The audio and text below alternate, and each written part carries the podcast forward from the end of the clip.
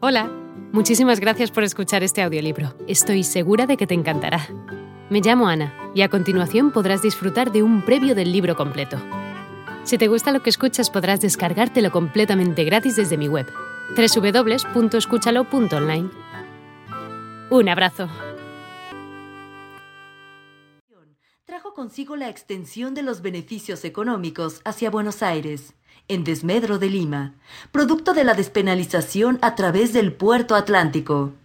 Esta situación desembocó en un fuerte regionalismo y una diversificación en la economía, alternando ciclos de expansión y contracción. Otra de las medidas tomadas por la corona española fue la institución del repartimiento, esta medida consistía en la unión entre mercaderes criollos y corregidores para forzar a los indígenas a producir y consumir bienes que no necesitaban. Fue así como frente al abusivo sistema de la mita, los indígenas se vieron forzados a huir a zonas rurales. Entonces, al no poder dar abasto ante los requerimientos, los trabajadores terminaron endeudados y encadenados al patrón.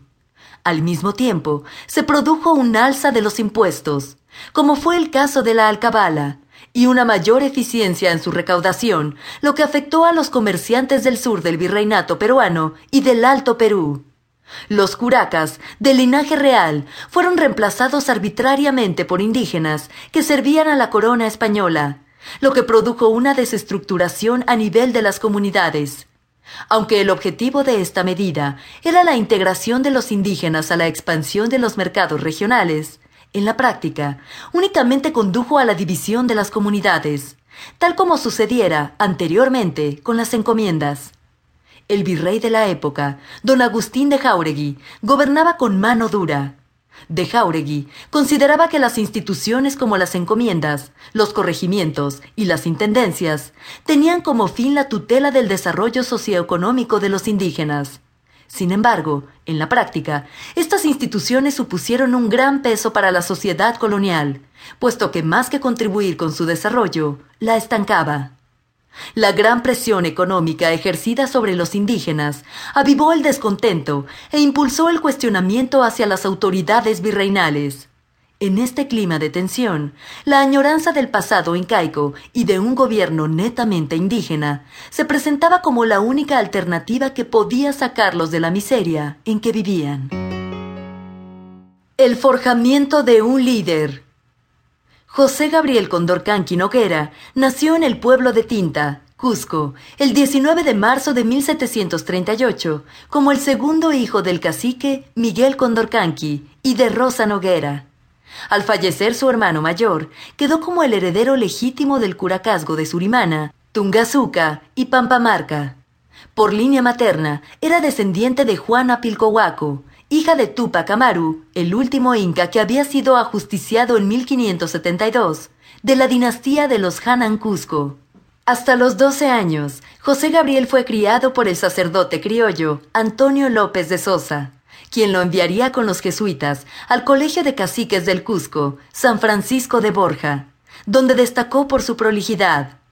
Condorcanqui dominaba el quechua, el castellano y el latín, por lo que no es de extrañar que entre sus lecturas se encontraran los comentarios reales de Garcilaso de la Vega, las siete partidas de Alfonso X el Sabio, las sagradas escrituras y posteriormente, de forma clandestina, las prohibidas obras de Voltaire y Rousseau.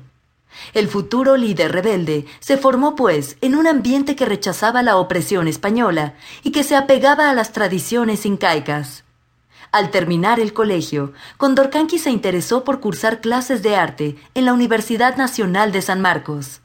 El 25 de mayo de 1758, con alrededor de 20 años, se casó con Micaela Bastidas Puyucagua. De esta unión nacerían tres hijos, Hipólito, Mariano y Fernando. Para ese entonces, José Gabriel ya era propietario de cocales de Carabaya, chacras en tinta, vetas de minas y 350 mulas, lo que lo hizo conocido como el arriero. Seis años más tarde, fue nombrado cacique de los territorios que había heredado, puesto que era de los pocos indígenas que sabían leer y escribir. Fijó entonces su residencia en el Cusco, desde donde viajaba constantemente para administrar y poner el orden en sus dominios. Debido a su prosperidad económica, Condorcanqui experimentó la presión de las autoridades españolas, especialmente de los arrieros argentinos, quienes querían obtener el monopolio del tránsito de mineral por el Alto Perú. Como una medida para ejercer presión sobre el cacique, Condorcanqui fue sometido al pago de prebendas. Hola de nuevo.